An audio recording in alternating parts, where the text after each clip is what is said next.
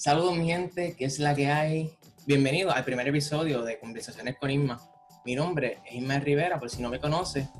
Y si te estás preguntando qué es esto, qué es este nuevo invento que estoy haciendo, y es que como parte de mi desarrollo en el mundo de las comunicaciones, que es lo que yo estudio, pues hace algunos meses atrás pues, se me dio la idea de hacerle, hacerle este, este podcast para seguir desarrollándome en este mundo, como dije. ¿Y de qué es? ¿De qué se trata? Pues es conversaciones que tendré con personas, con amigos, con amigos míos sobre diversos temas. Sobre diversos temas. Y en este primer episodio, que me hace mucha ilusión, eh, voy a estar hablando sobre fútbol. Es algo, un deporte que me, me introduje a él hace, hace poquito, hace menos de cinco años. Y cada vez me llama más la atención porque es un mundo tan profundo, muy interesante y es muy rico con todo lo, todo lo que trae, ¿verdad? Y voy a tener, no, no voy a estar solo, voy a tener a un invitado que, que más, o sea, es mejor, mejor no, no, pude, no pude empezar, ¿verdad? Es una persona que desde que la conocí, este tema siempre nos llamó la atención. Es un tema que tenemos interés en común y bueno, vamos a dar la bienvenida a Rafael Alejandro. Dime Alejandro, ¿qué es la que hay? ¿Estás bien? ¿Estás pompeado para, para este episodio? Saludos Ismael, qué bueno, me alegra un montón que estés haciendo el podcast. Eh, parece que el futuro de las comunicaciones va a fluir por medio de los podcasts. Eh, estoy bien contento sobre todo por el tema que vamos a empezar hablando porque la verdad que yo puedo decir que dentro de las cosas del mundo que más me gustan está el fútbol. Eh, y se escucha un poco quizá cliché, ¿verdad? Un poco mainstream, porque la verdad que a nivel mundial el fútbol le gusta a, no sé, el 70, el 80% de la población mundial ve fútbol. O sea que si me gusta a mí, pues, pues soy parte de la ola grande que le gusta el fútbol, ¿verdad? Pero a nivel de Puerto Rico, todavía, a nivel de Puerto Rico, eh, el fútbol no es el deporte favorito. Todavía el baloncesto, el béisbol, el voleibol están primero. Y en ese sentido, pues esto que estás haciendo, este podcast hablando sobre fútbol, es pionero. Eh, es importante porque vas a hablar de un deporte que todavía no es el deporte rey en Puerto Rico, pero está en crecimiento hace unos 15 o 20 años, está en crecimiento.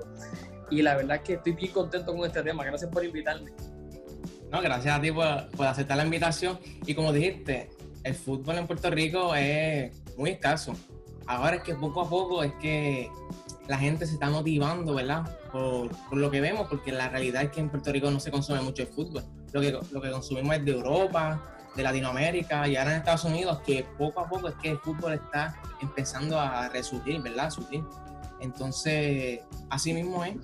Entonces, yo sé que tú y yo hemos hablado muchas veces de, de este deporte con mucha pasión, pero yo creo que, que tú me cuentes a la gente que me está viendo, ¿cómo es que tú te involucraste en este deporte? O sea, ¿cómo tú empezaste a verlo? Si tú lo practicaste, ¿quién te dijo? O sea, cuéntame, cuéntame. Pues mira qué interesante. Eh, la primera vez que yo escucho del fútbol, eh, yo lo escuché por el nombre de balompié, ¿verdad? Que es el, el, nombre que se utiliza en el español castellano, porque el fútbol viene siendo una adaptación del inglés, fútbol, ¿verdad? Como le llamaron los ingleses que después se cambia a, la parte de español, pero el nombre original en español era balompié. Yo lo escuché porque mi papá eh, fue seminarista en el seminario de los sacerdotes eh, salesianos en República Dominicana. Y cuando él estuvo en el seminario de los salesianos, el deporte que jugaban como seminaristas para mantenerse saludables, para mantenerse activos, era, era el balompié, era el fútbol. Entonces mi papá fue el primero que a la edad de, qué sé yo, seis años, siete años yo tenía, me habló del balompié. Eh, luego, en el 1998, con el Mundial de Francia, Francia 98, ese mundial se transmitió por Puerto Rico, por, por, los canales locales. Y yo recuerdo que yo tenía 11 años de edad solamente. Y aquello fue impresionante, fue el verano del 98 y, y, los juegos me llamaron mucho la atención. Entonces la gente en Puerto Rico, mi papá, algunos tíos, hablaban de que Brasil podía ganar, de que, de que Argentina podía ganar, etc. Yo empiezo a ver los juegos, eh, conozco la figura de Ronaldo, Ronaldo Luis Nazario de Lima, que es Ronaldo el de Brasil, el número 9. Eh, me hago fanático de Ronaldo como todo el mundo estaba fanático de Ronaldo en ese tiempo. Eh, veo el Mundial, conozco a Batistuta, el famoso Batistuta, el burrito Ortega, Diego Simeón, que jugaba en esa selección de Argentina espectacular. Conozco la selección mexicana donde estaba eh, Luis Hernández, el matador.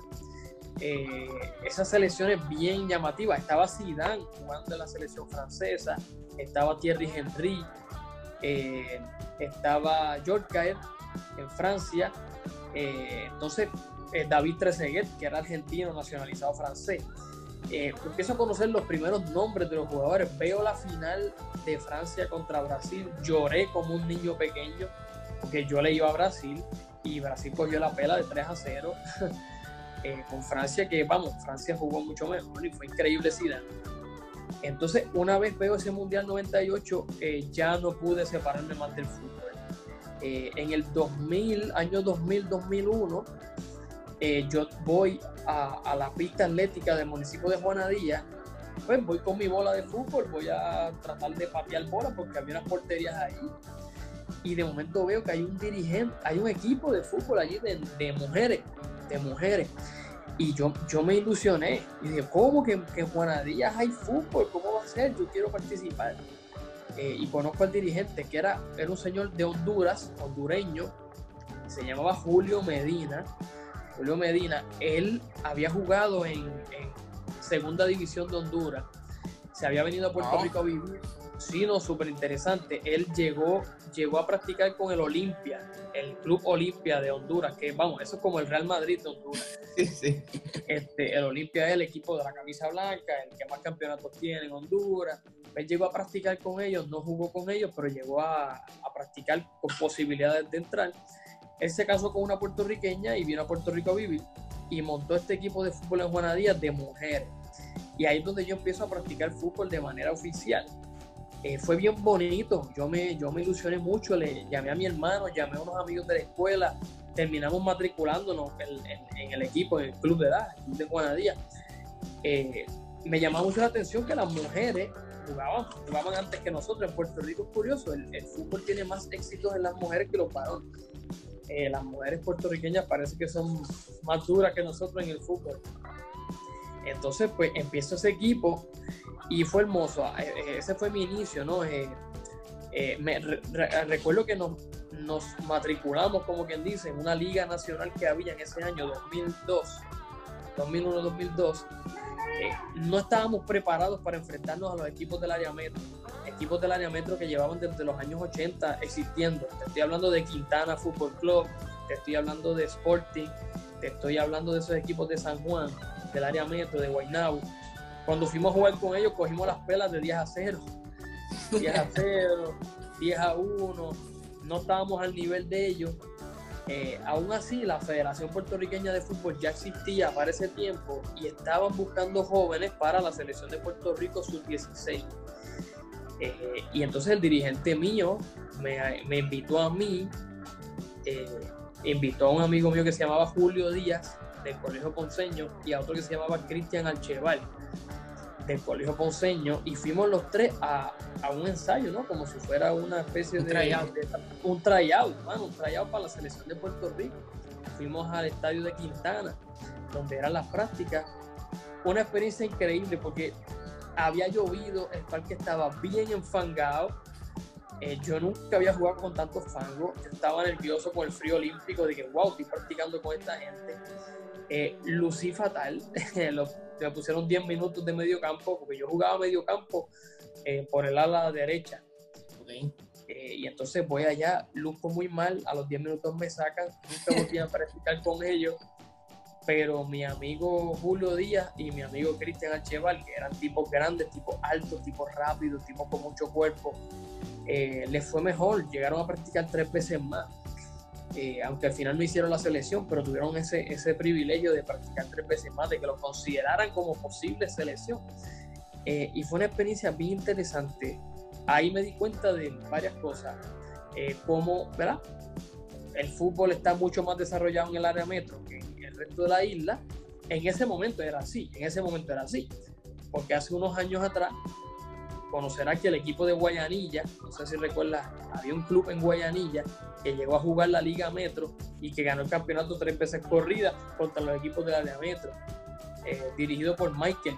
En Ponce todo el mundo sabe quién es Michael, el que dirigía el equipo de, Guayanilla.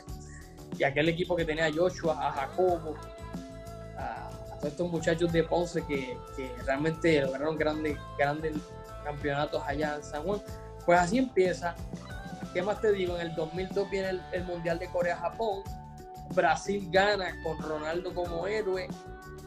Yo lloré esta vez, pero de alegría ahí me entusiasmo mucho más, eh, me entusiasmo mucho más con, con el fútbol y en ese momento estoy viendo, eh, esto no quiero hablar mucho más largo para que, para que puedas hacer más preguntas, pero en ese momento DirecTV, la, la cadena DirecTV, no digo esto con, con, afán de darle promoción, pero y si no que te paguen algo por haber hecho esto. este, DirecTV estaba publicando estaba poniendo los juegos en el canal Fox Sports en español, que era de Argentina. DirecTV estaba poniendo la Liga Española. Y ahí conozco al Barcelona, conozco al Real Madrid, conozco al Betis, conozco al Deportivo La Coruña, que en esos años quedaba campeón. Eh, conozco a Real Sociedad, conozco a Rivaldo, conozco a Raúl González, esas grandes figuras del 99, 98, 99, 2000, 2001, 2002, 2003, ¿verdad? wow, eh, y ahí gracias, gracias a DirecTV que empezó a pasar los juegos de la Liga Española en Puerto Rico, pues entonces pues, me hago más fanático y los amigos míos de la escuela que tienen DirecTV pues, pues, veían los juegos y nos, entusiasmamos y, y, entonces hicimos un equipo en la escuela, en el Colegio Ponceño, que fue donde yo estudié, hicimos un equipo, trajimos a aquel maestro hondureño que se llamaba Julio Medina, luego de él vino, vino otro maestro que se llamaba eh, ah, Dios mío, ¿cómo olvidarlo? Juan Carlos Fernández. Juan Carlos Fernández era boliviano. Juan Carlos Fernández llegó a jugar con el equipo Oriente Petrolero. Bien, eh, Juan Carlos Fernández llegó a jugar con el Club Bolívar de Sudamérica, de Bolivia. O llegó a jugar Copa Libertadores. Eh, llegó a jugar con la selección de Perú. ¿Sabe? Este tipo estaba bien gordo cuando vino a dirigirnos. pero el tipo sabía de fútbol mucho. Y te estoy hablando del año 2003, 2004, que él nos decía, el futuro del fútbol ya no es jugar al pase largo, el futuro del fútbol es el pase corto, la triangulación, las paredes, el juego en equipo, te cansas menos, se ve más bonito, es más vistoso, meten más goles. Me acuerdo que él hablaba de eso cuando todavía no existía el tiki-taka de Barcelona. venía, por ahí el tiki-taka del Barcelona que viene a manifestarse en el 2008-2009 el tipo en el 2003 ya estaba hablando de eso. Y Juan Carlos Fernández nos enseñó cosas bellas, bellas del fútbol. Nos enseñó a amar el fútbol, el pase corto, el toque rápido. Eh, y Juan Carlos Fernández después nos, dejó porque lo llamaron del Club Aurora de Bolivia. O sea, lo llamaron del Club Aurora y se fue a dirigir este, Club Aurora en Bolivia. Luego vino Facundo Di Giorgio, todo el mundo conoce a Facundo en de la Escuela Caribe Soccer, y su hermano chino, Chino Di Giorgio, eh, y nos dirigieron un tiempo, o sea que esa ha sido un poco mi experiencia personal con el fútbol a nivel local, que te la puedo resumir en eso. Una persona extranjera que vinieron a Puerto Rico a dirigir fútbol, la, la televisión que, que produjo los, lo, ¿verdad? que pasó los videos de los juegos y los mundiales. Los mundiales cuando se pasan por televisión local esos fueron los tres elementos que me hicieron conocer el fútbol, amarlo, quererlo, eh, gustarlo, jugarlo, eh, querer promoverlo. Eh, esa ha sido más, más bien la historia, ¿no? ha sido bien bonito.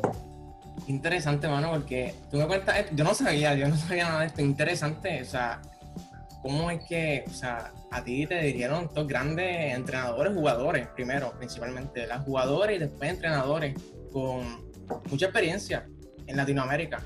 Increíble, a, a mí me gustaría hablar con, con, los historiadores del deporte en Puerto Rico y poder mencionarle, ¿verdad? Que, que Julio Medina y que Juan Carlos Fernández estuvieron en Puerto Rico, aunque ellos no fueron estrellas a nivel de Cristiano Ronaldo Messi, fueron personas que vivieron del fútbol unos años en Latinoamérica, tuvieron mucha fama y que llegaron a estar en Puerto Rico dirigiendo. Yo tuve el privilegio de conocer a esas dos personas que si tú puedes entrar a, entras a cualquier, a Google, los puedes buscar y los encuentras. que ellos existieron y jugaron. a veces, a veces como que tenemos ese, como que ese mal pensamiento de que el fútbol solamente es Europa, o sea, solamente Europa y nos olvidamos del resto del mundo, que en Latinoamérica, Suramérica, que hay las raíces del fútbol son muy, muy fuertes. O sea, los países de Argentina, Brasil, Bolivia, Colombia, Honduras, o sea, son muy fuertes las raíces, pero pues le, siempre damos la importancia a, Europa, a España, Italia, Francia, Alemania, o sea, nos olvidamos de esa parte y vemos que de esos países de Sudamérica, Latinoamérica, Centroamérica, o sea, ha salido grandes, grandes, grandes jugadores, grandes entrenadores y no, no le damos esa importancia. sí, sí, sí, pues obviamente el mercadeo, ¿verdad? la influencia de la, de la televisión, las redes, los medios de comunicación, pero América Latina, en medio de su pobreza, de sus pocos recursos, ha producido los más grandes jugadores. O sea, no me perdonas, pero, pero no es porque yo sea latinoamericano, pero eh, la cuestión física, esa complexión física del latinoamericano, que aunque es bajito de estatura, tiene musculatura fuerte, es rápido, es ágil. O sea, ya tú sabes, Hugo Sánchez, Messi, Maradona, eh, Pelé, los grandes de América, eh, por mencionarte algunos, Romario, Robinho, eh, el mismo Batistuta. Esta gente no eran tipos grandes, altos, pero eran, eran, eran geniales. Claro, Europa tiene sus grandes, pero América, bueno, tú lo puedes ver entre los, los, países que han ganado mundiales, la gran competencia está entre Europa y América Latina. Esos son los dos, las dos regiones que más mundiales han ganado. Eh, pues eh, es una cosa bien tremenda. Y, y de verdad que eh, es un deporte. Lo interesante del fútbol es que es un deporte que existe mm, hace muchos siglos, aunque no tuviera reglas. O sea, hay dos eh, evidencias históricas de en China, unas culturas antiguas de China, estoy hablando antes de Cristo, antes de Cristo, unas culturas eh, de China ya tenían un juego donde pateaban una pelota para tratar de meterla en un marco. Y, y además tenemos la, la, la, historia de los, de los aztecas, de los taínos, la zona del Caribe, Centroamérica, eh, incluso del, del, Perú, que ya existía un tipo de juego donde se pateaba una pelota, se daba con el cuerpo para meterla en un aro, en un anillo. Es un deporte que como que, como que es casi antropológico, como que casi nació con el ser humano, nació con el desarrollo de las culturas, que después los ingleses le pusieron las reglas en el siglo XIX, bien, los ingleses le pusieron las reglas, pero el fútbol existe como que en, la humanidad, mucho antes, y es un juego que, que que es como que bien atractivo. Eso yo me he dado cuenta porque al principio cuando yo empecé también a ver el fútbol, yo decía, pero es que este juego es muy lento, o sea, 90 minutos, mucho pase, mucho pase, pero el marcador es, muy limitado, o sea, uno, dos, tres goles, nada más. Y decía, ¿por qué esto? O sea, esto es muy lento comparado a otros deportes, que tú ves los marcadores y son altísimos, baloncesto, voleibol, la pelota. Pero es interesante lo que decías de, del fútbol, del fútbol, ¿verdad? Eh, tú me prestaste una vez un libro, de historia del fútbol en Puerto Rico, que es increíble, que narra eso mismo, ¿verdad? Cómo es que el fútbol llega a Puerto Rico, súper interesante, ¿verdad? Por, lo, este, por los españoles, increíble. Yo no sé si la gente lo sabe, pero antes en Puerto Rico se jugaba el fútbol, el soccer, como se conoce, ¿verdad? Este, americano. Eh, en, el morro, se jugaba en el morro, había, había un, un parque de soccer y jugaban los los, españoles con la gente aquí nativa de, Puerto Rico y jugaban. Pero pues, a venir los, Estados Unidos, pues el fútbol como que mismo. Entonces, imagina, imagínense, si nosotros todavía hubiéramos tenido esa esencia del fútbol, o sea, en Puerto Rico el fútbol fuera uno de los deportes principales en Puerto Rico. Qué pena que no, que no, no se siguió desarrollando, ¿verdad? El fútbol. Ahora vemos que poquito a poquito es que la cosa que se ve un, proceso lento, pero se ve un, poquito de entusiasmo en la gente, en la juventud, porque vemos que hay, hay muchos jugadores este, ya a nivel adulto que juegan aquí en Puerto Rico, pero vemos que se quedan estancados. Donde se ve el futuro es en, los niños, en los adolescentes, que poco a poco es que, o sea, esa, esa, esa esa pasión, esa disciplina que, que, ellos, que ellos tienen es increíble, que es cada vez más notable. decía algo interesante, ¿verdad? Que tuvo, lo primero que viste fue el Mundial del 98. Increíble. Pero yo te cuento que, o sea, como yo también vi el fútbol, fue un Mundial interesante, ¿verdad? Porque también aquí, ¿verdad? Como bien dijiste, o sea, los canales no daban los, partidos normales, las ligas normales, daban los eventos grandes, o sea, los mundiales en estos casos. Pues el primer, el primer, la primera vez que yo vi fútbol fue un mundial también, en el 2010, Sudáfrica, me acuerdo.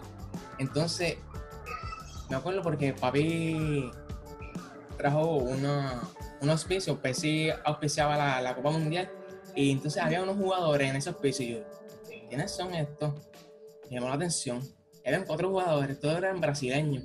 Estaba Kaká, Marcelo, eh, Dani Alves y Felipe Luis, si no me equivoco. Y dije, ¿quiénes son estos? Entonces, bien mundial, los juegos de Brasil, ¿quién es este? Marcelo. Entonces, no, no, no, no, lo vi, no vi todos los partidos, pero se sentía la, euforia que por el Waka, los otros días estaba viendo el Waka, que fue un hit mundial, un palo. Eh, el, pulpo que, que este, adivinaba los resultados. Entonces, me, me, recuerdo que vi la final, que fue España contra Holanda. Uh, qué Una final increíble gol de más que se fue a tiempo extra. Y al final, con un gol de Iniesta, España proclamada campeón, su, su, primer campeonato, ¿verdad? Increíble. Yo dije, wow, este deporte Silvador es, es, muy emocionante. Y yo veía a los fanáticos que, o sea, lloraban, gritaban, saltaban. Y decía, wow, increíble. Yo nunca, yo, yo nunca he vivido esa, esa, esa pasión así de, de fuerte, ¿verdad? O sea, eso, eso, eso como que me llamó la atención y como que siempre se me, quedó guardado, ¿verdad? Sí, el fútbol, el fútbol tiene tres elementos. Yo, yo, soy maestro de historia, ¿verdad? Y tengo una maestría en historia y me gusta mucho la antropología, la sociología, esta cuestión de la psicología humana, de las mentalidades. El fútbol tiene tres elementos que lo hacen eh, bien distinto a los demás deportes. No es que en los otros deportes no haya pasión, porque hay pasión siempre, en el deporte hay mucha pasión, mucha adrenalina. Pero el fútbol tiene tres cosas. Número uno, como no hay muchas anotaciones, el, el equipo no le importa mucho eh, quién anota. El punto es que anote el equipo. O sea, en ese sentido, el fútbol eh, es un deporte que enaltece, aplaude más el juego en conjunto, juego conjunto, ¿verdad? Eh, es imposible que una sola persona, un solo jugador, te, te, haga el juego entero de fútbol. Puede haber un jugador que sea el héroe porque echó el gol, pero no puede echar el gol si, si no está todo el equipo jugando juntos, ¿verdad? A diferencia del baloncesto, por ejemplo, que el baloncesto un tipo puede meter 60 puntos y se lleva el juego entero. O en el voleibol viene un piquisoto, ¿verdad? Y te, y, te mete, no sé, 30, 40 puntos y te los hace todos. Y, y los otros pasan como desapercibidos. Eh, los deportes de creación en Estados Unidos son más, eh, tienden más al individualismo. Tú lo piensas, el tenis, bueno, aunque el tenis se, se, crea ya más allá en Francia e Inglaterra, pero luego en Estados Unidos tiene mucho auge. El tenis es individualista, el golf es individualista, el béisbol depende mucho de la gestión individual. El baloncesto, aunque es de equipo, termina siempre resaltando ese único individuo que mete muchos puntos. El boxeo. Eh, el boxeo es también muy individualista. en el mismo fútbol americano, aunque tiene muchos jugadores, el quarterback es como el héroe, porque él hace los pases, él hace todo, siempre tiende a celebrar la uno. Y han querido un poco, la, la, sociedad ha querido un poco, no sé si por la misma influencia occidental, americana, capitalista, ha querido un poco meter eso en el fútbol, ¿verdad? De que haya un solo héroe en el equipo. Pero es imposible porque en el fútbol, si no hay 11 pasando la bola, haciendo la jugada, no hay gol. O sea, a mí me encanta del fútbol que, aunque meta el gol Messi, el portero del equipo celebra como si hubiera echado él, ¿verdad? Y, no, tiene, no tiene envidia ni celo porque el otro echó el gol, porque el gol es del equipo. El gol es del equipo, tiene mucho de sentido de equipo. El otro aspecto que tiene es que es tan difícil echar el gol que cuando se echa, la celebración es fuerte, fuerte, ¿no? Eh, por ejemplo, en baloncesto a veces tú, hay tantos canastos que alguien echa una guira y pues se aplaude y con una guira vale dos puntos. Pero en el fútbol un gol, un gol significa el grito de todo el mundo, de todo el equipo, de todo, todo el mundo grita ese único gol. Es como si lo hubiéramos echado todo, ¿verdad? Eh, toda nuestra emoción en un solo gol. Es bien, bien bonito. Y lo, el tercer aspecto que comento, que es bien interesante, el fútbol ha sido eh, mundialmente el equipo de las clases pobres.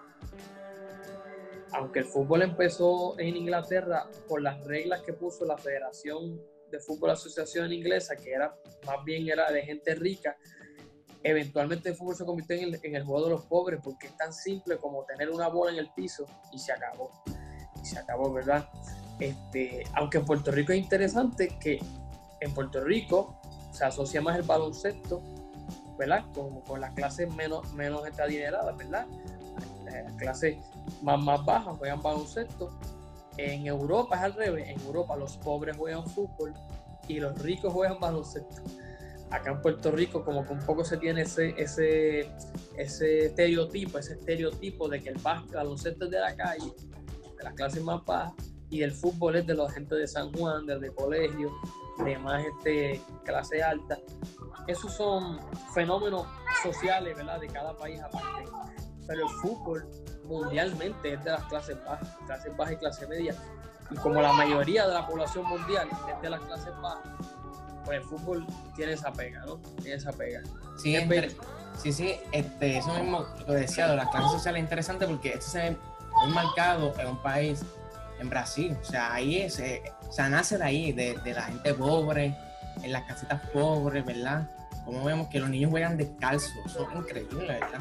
O sea, no, no hay, límite para ellos. O sea, que juegan así, o sea, a ellos no les importa, o sea, no tienen los recursos y como quiera, este, lo dan todo por, por, ese deporte, por el fútbol, ¿verdad? En este caso. Y es interesante porque de ese país es que salen las grandes estrellas. O sea, por eso es que Brasil ha tenido tanto impacto eh, en, en Sudamérica, en, en, América y en Europa también. O sea, el impacto, porque vemos que los grandes jugadores de, que Brasil tiene están jugando el, equipo más importante en la liga inglesa, en la liga española, en la francesa. O sea, ese impacto, ¿verdad? Que cómo nace de algo sencillo que se convierte en algo profesional, en algo serio. Increíble, ¿verdad? sí, sí, tremendo, tremendo. Y, y, ha sido, bueno, como, ¿verdad? como muchos deportes, ha sido una oportunidad de que muchas personas salgan de la pobreza a través de ese talento en ese deporte, ¿verdad? Cuántos personas como Ronaldinho, como Robinho, como el mismo Neymar, eh, como el mismo Messi, ¿verdad? Eh, bueno, hay tanto, la mayoría de los, grandes eh, deportistas del fútbol, la, la mayoría vienen de las clases bajas eh, el Carlos Tevez en Argentina, ¿verdad? Por mencionarte los más conocidos del área de acá, el mismo Chicharito. Este, pues tú sabes, eso es una oportunidad, es la ilusión. También con otros deportes así, ¿verdad? Con muchos pobres en Puerto Rico sueñan con que a través del baloncesto puedan eh, ganar un dinero adicional y ayudar a su familia, muchos con el, béisbol también. Eh, pero el fútbol, el fútbol es el deporte rey a nivel mundial. Y yo anhelo, sueño que la Federación de Puerto Rico funcione mejor de lo que ha funcionado y con que, y con que Puerto Rico se entre en, esa, en ese mundo del fútbol eh, para ser parte del mundo, parte de la emoción del mundo. Eh, yo, yo, aspiro a eso, espero cooperar de alguna forma con eso algún día. Un día tú y yo dirigimos un equipo en Ponce, en Juanadías, y, lo llevamos hacia ganar el campeonato. Sí, o sea, es verdad porque o sea, vemos que muchos países, en este caso Centroamérica, que también, o sea, no tienen tantos recursos, hablando económicamente, y han podido salir, o sea, salir a flote, o sea, se han podido desarrollar esos talentos. Y en Puerto Rico como que las cosas están acá, porque, y no es porque Puerto Rico no tenga talento, porque en Puerto Rico hay talento, pero a nivel este, administrativo, a nivel de federación, como que las cosas se quedan estancadas. O sea, y vemos que las selecciones nacionales cada vez se quiere intentar algo, pero no llega nada, no llega nada. femenina como la masculina, o sea, no llega nada. Y yo me acuerdo, o sea, que, que por el 2000, 2000 cuando España, 2012, 2011, 2012 por ahí, o sea, que Puerto Rico está empezando a crear el auge, que, hasta vino la selección española para Puerto Rico. O sea, algo histórico. O Sí, Que ni ese, ni, ese acontecimiento pudo este, establecer este fútbol aquí. qué, interesante, qué interesante que digas eso. Yo, yo le explicaría la gran pregunta, ¿por qué en Puerto Rico el fútbol no coge el auge que tiene en todos los países del mundo? Yo pienso que hay dos explicaciones, dos explicaciones. La primera, la influencia de los deportes de Estados Unidos es muy, muy grande, muy grande a nivel de mercadeo, a nivel de que culturalmente, no sé, hay algo en la psicología del puertorriqueño que le hace pensar que, que, lo desarrollado, lo civilizado, lo moderno es parecerse pues, a Estados Unidos con sus deportes americanos. Eh, y tiene mucho, mucha influencia todavía los deportes americanos. La segunda razón por la que el fútbol no se desarrolla en Puerto Rico es, para mí esta es la más importante.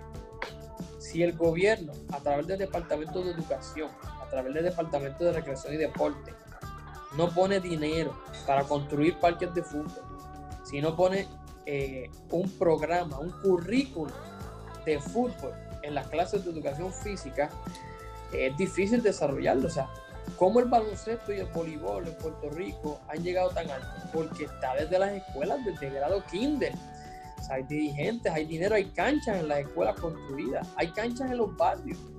Tú solo compras una bola y vas a jugar. Ya está en cada barrio hay una cancha de baloncesto. Seguro, y, la pelota igual. En Puerto Rico hay un momento que no se construye una urbanización sin un parque de pelota en el medio. Este, eh, hace falta eso, que el fútbol esté incluido en el programa de recreación y deporte, en el programa de, de Departamento de Educación incluso en el programa de, eh, de construcción de, de vivienda, de vivienda, vamos a construir urbanizaciones donde además de haber una cancha de baloncesto y una de voleibol, que son fáciles de construir porque son pequeñas, haz un espacio para una cancha de fútbol que sea pequeña, que sea fútbol sala. Pero eso, eso ocurre si las personas que dirigen estas instituciones de verdad están comprometidas. O sea, tenemos que poner gente en esas instituciones que le guste el fútbol, y que quieran de verdad hacer eso. Eh, hay que poner políticos que de verdad quieran hacer eso, ¿verdad? Eh, porque hay mucho futuro, o sea, no, no podemos ver el fútbol como que, ah, vamos a incluir el fútbol para que no se quede fuera de la lista de deportes. No es eso. El, el desarrollo del fútbol en Puerto Rico es otra oportunidad de desarrollo económico. Si tú desarrollas el fútbol en Puerto Rico, tú tienes una economía adicional hay personas que ganan dinero de dirigir fútbol, hay una economía de los uniformes, hay una economía de las bolas de fútbol, hay una economía de las ligas. Eh, luego hay jóvenes que pueden criar una familia jugando fútbol a nivel profesional, tú sabes. Luego hay unos auspiciadores que pueden venir a traer dinero a Puerto Rico, invertir dinero en Puerto Rico si el fútbol está desarrollado. O sea, tenemos que verlo en el aspecto de que si se invierte en el fútbol en Puerto Rico, esas tres facetas, estás creando una economía, estás creando, creando oportunidades para que personas puedan vivir de ese deporte y además, como siempre decimos, cualquier desarrollo deportivo es una oportunidad para alejar a los jóvenes de la droga, alejar a los jóvenes de la droga, del, del ocio, del aburrimiento, alejar a, los, a los jóvenes de, de, la vida fácil. Entrar en el deporte es entrar en la vida de la disciplina, la vida del esfuerzo, la vida del respeto al otro, la vida de, el deporte tiene muchas cosas buenas de, que vienen de Dios, vienen de Dios este, y hay que fomentarlo. De verdad que hace mucha falta eh, en Puerto Rico ese desarrollo, de verdad yo estoy loco porque, porque se hagan las cosas como se tienen que hacer.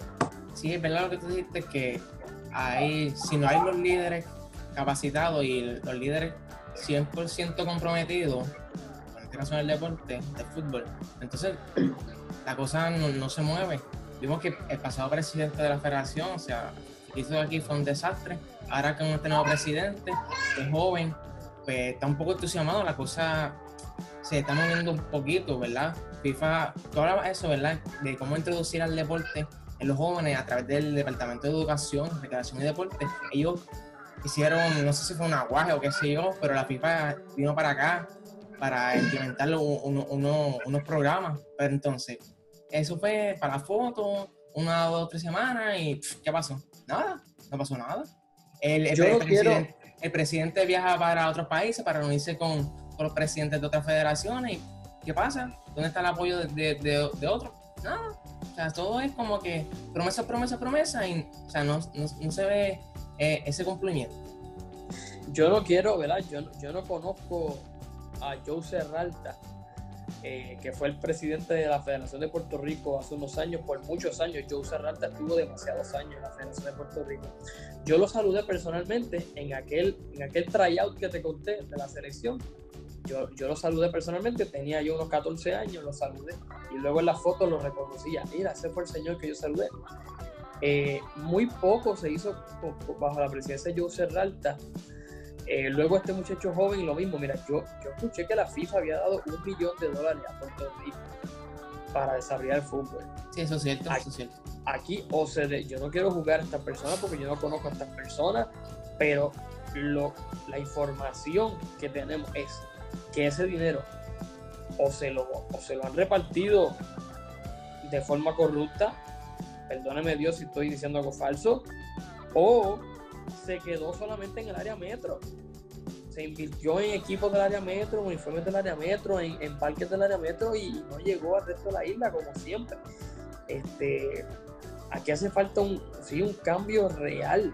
Hay que poner personas comprometidas y con una moral eh, buena en esa dirección de la Federación de Puerto Rico. Porque la FIFA un organismo internacional que tiene más dinero que muchos países. La FIFA tiene más dinero incluso que el presupuesto anual de Puerto Rico. La FIFA tiene dinero para invertir en los países que quieran desarrollar el fútbol. Ellos pueden aportar y ayudar. Pero si los que administran aquí no, no lo hacen bien, eh, se pierde, se pierde. Óyeme, con, con un millón al año de la FIFA en Puerto Rico se pueden hacer muchas cosas. Muchas cosas.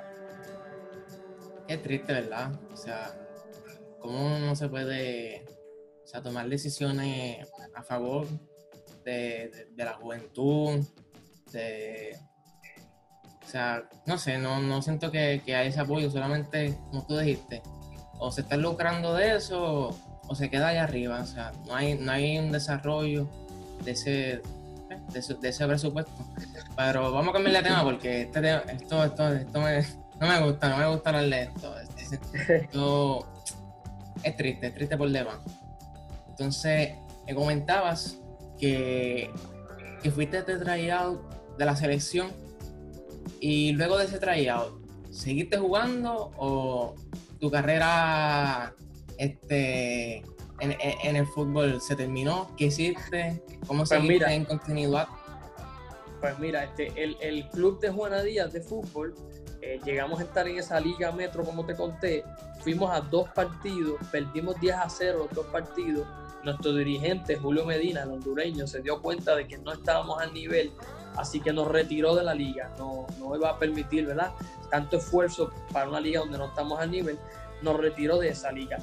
Luego yo estoy en el Colegio Ponceño, que es donde yo estudio. Julio Medina eh, va al Colegio Ponceño a dirigir un tiempo, pero luego se retira, se regresó a Honduras viene Juan Carlos Fernández y hacemos un club, hacemos el club del Colegio Ponceño para jugar con equipos. Jugamos con un club que había en Villalba, que se reunían en el complejo deportivo de Villalba. Jugamos contra un club eh, que había en Cabo Rojo, que se llamaba Cofresí, Capitán Cofresí en Cabo Rojo, y había uno en Lajas, en Lajas. un club de Lajas que se reunía en el complejo deportivo de Lajas, allí cerca de la playa. Entonces, pues como no había una liga de esta área, lo que hicimos fueron dos torneos cuadrangulares. Los mismos cuatro equipos, fuimos a un torneo eh, en Cabo Rojo, dos juegos cada uno, eliminación sencilla, y luego hicimos uno en el Colegio Ponceño con los cuatro equipos. Una experiencia espectacular, poder jugar, poder sentir el cansancio de jugar un juego de 90 minutos, que los músculos se te, se te acalambran porque tú quieres seguir jugando y no quieres tomar agua y aunque tomes agua, estás tan cansado que se acalambra, el cansancio, el sol, la lengua a pegar para dar con la sed. El que ha jugado fútbol sabe que el fútbol, después de la natación, dicen que el fútbol es el deporte que más exigencia cardiovascular requiere. Este, fue bien bonito, ¿verdad? Eh, había unos trofeitos, ganamos nuestros trofeos, quedamos subcampeones en el torneo de, de Laja y, campeones en el torneo local nuestro del Colegio Monseño luego Julio, eh, Juan Carlos Fernández se fue, vino eh, Di Giorgio, Facundo Di Giorgio Chino, nos dirigió unos años y yo me fui a la Universidad Católica a estudiar. En la Universidad Católica hay un profesor que se llama Renato Ibarra, es peruano. Renato Ibarra es profesor de eh, filosofía, lógica elemental. Y Renato Ibarra quiso hacer un club de la Universidad Católica y empezó a reunirnos y empezamos a hacer un torneo, eh, un torneo de fútbol, fútbol pequeño, fútbol, fútbol sala, ¿no? 5 contra 5. allí en, la, pista de la, universidad había cuatro equipos. Empezamos un torneo con el profesor Renato Ibarra y en el primer juego del torneo me lesiono una rodilla. Eh, eso, esa es la, lesión más típica de los que juegan fútbol, la rodilla. Este, yo había hecho una, asistencia y habíamos metido un gol el equipo, yo había metido otro gol. Eh, y entonces en una bola alta que venía un balón alto, brinqué para cabecear, brinqué mal, caí mal, la rodilla se me fue al lado. Yo pensé que me había dislocado la pierna, el dolor fue increíble, me dio náusea, fue una cosa horrible. Eh, y ahí se acabó yo después de eso no pude jugar fútbol igual nunca más. Eh, puedo jugarlo por ahí a nivel aficionado, uno que otro pase, pero siempre me duele esa rodilla, siempre me falla, siempre se me, sale de sitio. Eh, nunca me operé. Y hasta ahí llegó. Dejé de jugar fútbol, aspiro, sueño a dirigir algún equipo de fútbol, me encanta verlo, soy fanático, eh, me encanta ver la gente que lo juega, quiero que Puerto Rico tenga fútbol. Pero ahí terminó, ahí terminó mi experiencia a nivel del área sur de Puerto Rico, ¿verdad? Eh, soy uno de esos que, por las lesiones no puede seguir. Eh, pero, pero tengo amigos que siguieron, o sea, eh, yo tengo amigos, estudiantes del Colegio Ponceño a los que yo le di clases que después llegaron a jugar a nivel semiprofesional con el club River Plate Ponce. Por ejemplo, que River Plate Ponce estuvo allí. Este, y, fue genial. Hay algunos que pueden seguir jugando. Peter, Peter Cebollero. Mando un saludo a Peter Cebollero que llegó a jugar buenos juegos allá. Eh, Jacobo, Jacobo Ferriol.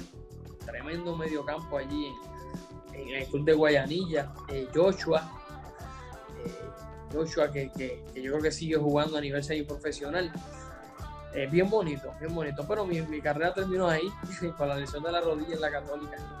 Sí, y sabemos que, o sea, si practicamos un, deporte y lo dejamos de practicar, pues lo debemos seguir viendo, siguiendo, pero no es lo mismo. O sea, no es lo mismo jugarlo que verlo por una pantalla, que verlo en un estadio, o sea, no es lo mismo. En mi caso también, yo con el baloncesto, yo jugaba, dejé de jugar, pero, o sea, no es lo mismo. El sentimiento está ahí, pero no es lo mismo, o sea, es diferente. Y después que te lesionaste, que dejaste de jugar, ¿verdad? En este caso por la lesión. O sea, ¿seguiste viéndolo, seguiste siguiendo los partidos? ¿A qué equipo seguía? Cuéntame. Pues mira, eh, uno cuando empieza con un deporte se ilusiona con el equipo más ganador. Cuando yo empecé a ver fútbol, yo me ilusiono con el Real Madrid. El Real Madrid que tenía a Raúl González, a Luis Figo, a Vince McManaman, eh, toda esta gente. Eh, luego, vi, luego vi el Barcelona con Rivaldo, con, con Patrick Kluivert, eh, el Barcelona de los holandeses, Fran de Boer, Mark Overmars. Entonces, eh, me empezaron a gustar los dos, Real Madrid y Barcelona. Luego, luego vi al Betis, que tenía de Nilsson. Luego vi al Atlético Madrid. Luego vi a, al Deportivo La Coruña, que en aquel momento tenía un delantero que se llamaba Roy Mackay y que Deportivo La Coruña, que ahora es de los peores equipos de la liga, en aquel momento quedó campeón. Este, Fue increíble. Eh, luego me gustó el Inter Milán, el Athletic Club de Milán, cuando estaba Shevchenko, cuando estaba eh, los italianos, ¿verdad? Eh, Andrea Pirlo, Maldini, Maldini Felipe, Felipe Inzaghi, Inzaghi. Este, y luego uno va madurando y va amando más el deporte que a los equipos. Entonces, este, realmente el único equipo que seguí de corazón al punto de llorar si perdía era los Puerto Rico Islanders.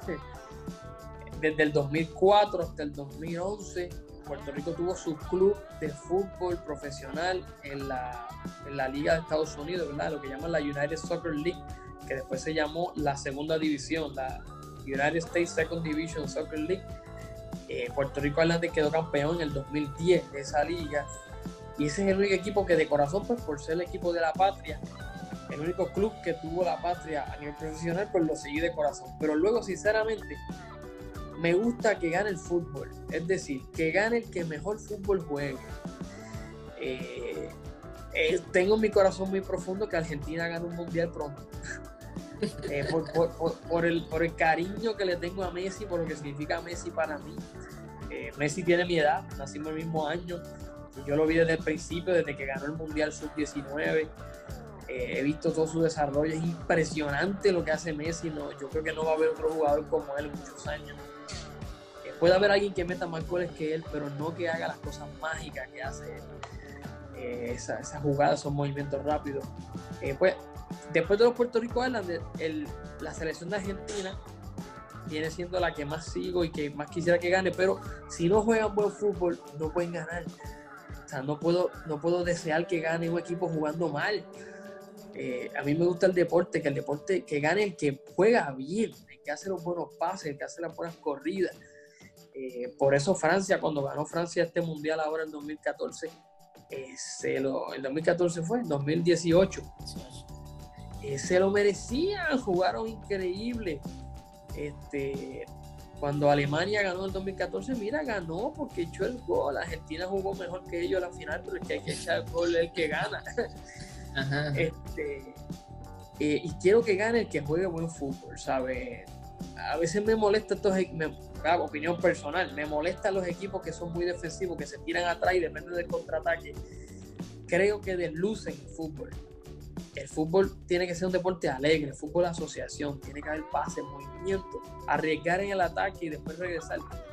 Eh, por eso, aquel campeonato del Inter de Milán, del que ganó la Champions, dirigido por Mourinho, pues no me gustó tanto porque era un equipo sumamente defensivo que tiraba al contraataque pero ganaron, el fútbol es de meter goles. Este, pero la verdad es que, si me preguntas hoy, ¿de qué equipo soy fanático? Mira, sigo al Barcelona por Messi, pero si Barcelona no juega bien, que no gane. Me gusta que gane, me gusta que gane el que juega bien, el equipo que está acoplado. Ese me gusta que gane.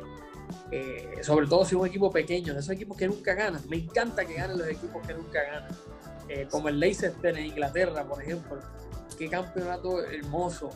Eh, cuando gana un equipo que nunca gana es bello, bello. Interesante porque, como dijiste, que los Islanders, o sea, tuvieron, pues, tuvieron su paso, tuvieron su momento. Y fue increíble porque le ganaron equipos grandes, a LA Galaxy, a Toluca de México, equipos grandes, o sea que Puerto Rico tenía un buen club. Pero ¿qué pasó? volvimos a lo mismo de ahorita, o sea, todos, todo se, se, cae abajo, no sigue el desarrollo, o sea, no sigue la inversión, todo se, se va y, y ¿a dónde recurrimos? Pues a los equipos extranjeros, a los equipos de Europa que a la verdad que o sea, son grandísimos equipos, o sea, porque es la verdad, grandísimos equipos. Y eso es lo que me comenta del Barcelona es increíble también, ¿verdad? Porque tú seguiste, tú viviste esa, esa, ese, ese momento del Barcelona cuando tuvieron sus mejores momentos, ¿verdad?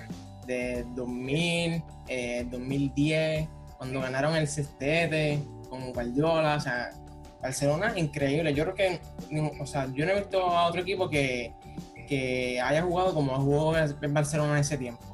Y ya vemos que el fútbol, así mismo, como tú dijiste, a veces se juega, no se juega alegres, se juega un poco lentos, a la defensiva. Vemos que hasta en el Mundial de, Rusia pasó, cuando Rusia le ganó a España, le ganaron defendiendo, defendiendo y a lo que cayera. Y así, y así mismo fue.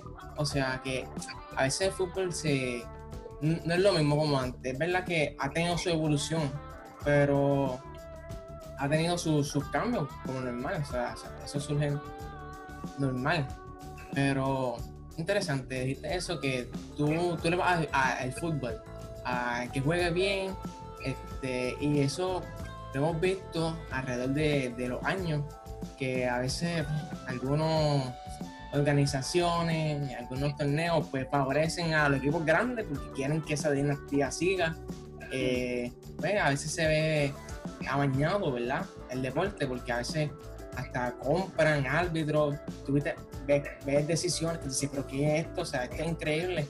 Pero bueno, este, esto, esto es parte, esto de, de, fútbol, de la vida. Esto, esto sucede. Yo en, en este caso, a mí también me gusta el Barcelona, no puedo negarme. A mí me gusta el Barcelona, pero el primer club que yo seguí fue la Juventus de, de Italia. Y fue porque yo antes jugaba videojuegos y ese equipo estaba, yo dije, la Juventus, interesante. Y veía a los jugadores que eran muy buenos. Eso tenían a Pirlo, a Tevez, a Trovidal.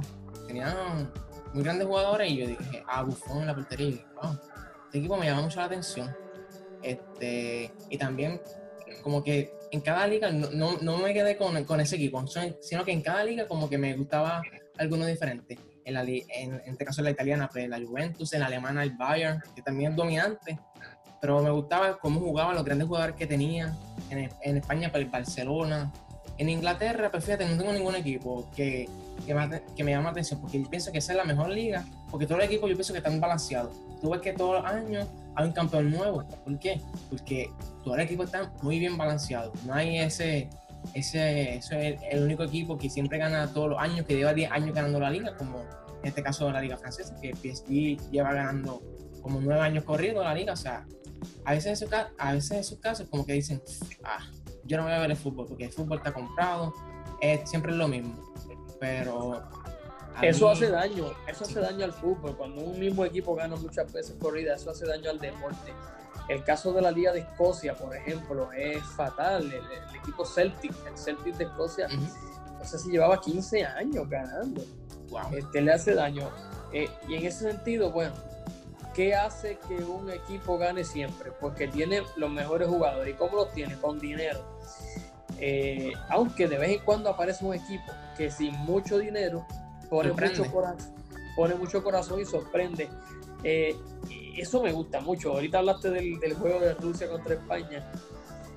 Eh, la verdad es que el juego que jugó Rusia no me gustó porque era muy defensivo. Pero esa ilusión de que un equipo pequeño le gane al grande, a mí siempre, la, la historia de David y Goliat, entonces me encanta. Entonces cuando, cuando Rusia ganó, me lo disfruté, aunque no me gustó cómo jugó es que el fútbol tiene mucho de, racional y de emocional. Tiene las dos cosas, es imposible ser imparcial totalmente. Eh, pero sí, sí, la verdad que, que, hay, hay, clubes, hay competitividad. Eh, Inglaterra es una liga espectacular. De Inglaterra me gusta, me gusta el Chelsea, el Manchester City, porque, porque Guardiola lo está dirigiendo muy bien.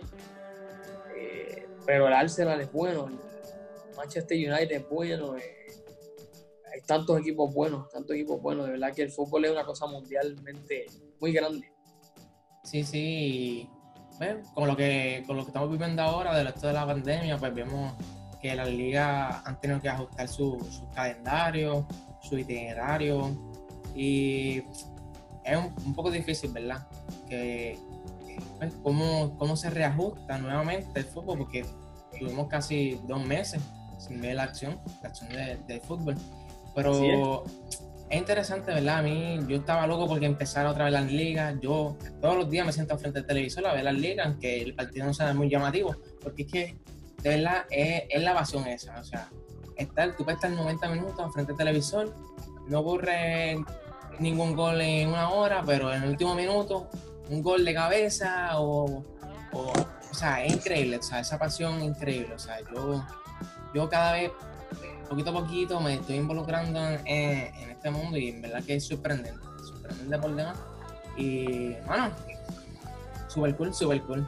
Bueno, este, vamos a ir finalizando. Yo te envié algo por ahí que es, y yo creo que tú escojas eh, tus tres delanteros. Vemos que hay muchos delanteros ahí, de, algunos son este, más, más viejitos que otros, otros son más jóvenes. Quiero que me cojas tus tres delanteros y por qué los escoges. Mira, eh, de la lista,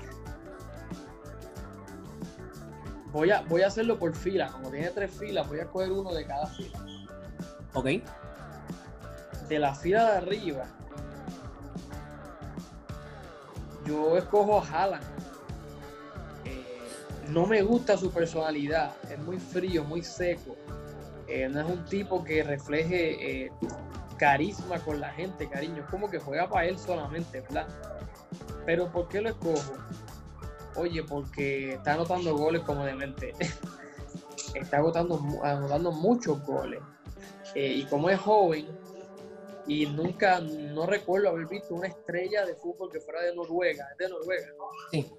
O eso es que es de Noruega, por la novedad, lo voy a coger por la novedad, porque es muy nuevo. Lo que representa su figura es muy nuevo y porque está anotando muchos goles.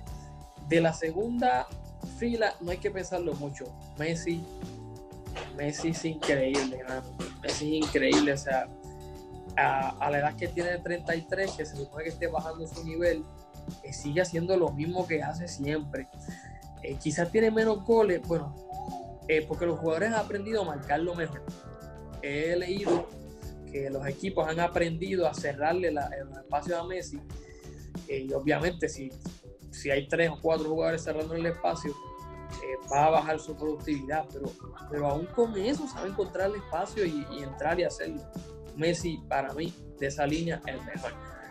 Y de la fila de abajo, la fila de abajo. ¿Con quién te vas? Eh, wow, estoy entre Ronaldo y Suárez. Estoy entre Ronaldo y Suárez. Eh, me voy con Ronaldo. Me voy con Ronaldo porque eh, creo que tiene más habilidades individuales que Suárez creo que Ronaldo es más, más preciso, más, más fuerte, más, más técnico. Suárez es el típico jugador, lo que llaman poco ortodoxo, juega al natural. Sus movimientos de cuerpo y sus acomodos son como, como bastante orgánicos, orgánicos, ¿verdad? Eh, son sencillos, son sencillos. Son sencillos y, lo, y logra anotar goles. Ronaldo es más mecánico, es como más mecánico en su movimiento, pero la verdad es que la efectividad la efectividad de Ronaldo creo que es más alta. Digo, eso hace dos años o tres, porque me, parece, me parece que Suárez está siendo más efectivo que Ronaldo en los últimos dos años. Eh, pero Ronaldo, de verdad que escojo a, a Haaland. A Messi y a, Ronaldo, interesante. a Ronaldo. Pues a Messi y a Ronaldo, interesante. Sí, los dos. Eh, quiero hacer una mención, una mención importante de Mbappé. Eh, Viste, lo tengo ahí, lo voy a poner como, como, como suplente, de esos tres. yo, yo, yo también, fíjate, yo, ya lo parecido, el mismo parecido. Yo tengo a Haaland también, o sea, tiene como 19 o 20 años y es un striker increíble. A Messi, obvio, o sea, a Messi hay que tenerlo, es un maestro. A Messi, mm. y me voy, el otro, me voy con Mbappé. Mbappé es un joven brillante, creo que está haciendo con Francia, con el PSG, es increíble. O sea, es una cosa increíble. Y eh, estamos finalizando. Ahora voy a mi segmento de las preguntas curiosas para finalizar. Y te pregunto, te voy a hacer dos opciones, tú no las escoges, ¿ok? Si, sin, mucha explicación. Ok, vamos a primera. ¿Maradona o Pelé? Pelé. Pelé. Eh, ¿Puerto Rico Islander o FC Barcelona? Puerto Rico Islander por lo que significó para mí emocionalmente. O sea, yo fui en vivo a esos juegos, lloré, brinqué en la cancha. Mis memorias más bellas son de Puerto Rico Islander. Eh, esto, esto, es una pregunta interesante. ¿Víctor Valdés o Ter Stegen? Uh.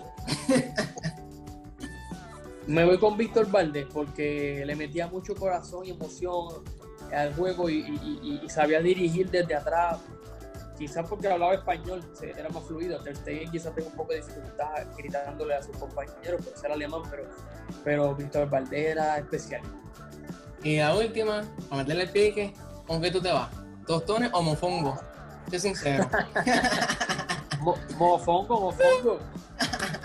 Sí, mofongo. Qué duro, qué duro. bueno, caballito, te doy las gracias por haberme acompañado en este, este primer episodio eh, ya saben, mi gente, si quieres escuchar este episodio, eh, lo puedes escuchar a través de Spotify y Apple Podcast. También, si te gustó este, este, episodio, dale like, compártelo con tus amigos para que más personas lo puedan ver. Y recuerda darle a la campana para que estés pendiente al próximo episodio. También puedes seguirme en Instagram, en Snapchat como Ismael JRL y en Facebook como Ismael Rivera. Eso es todo. Mi nombre es Ismael Rivera y nos vemos en la próxima. Suave, gorillo.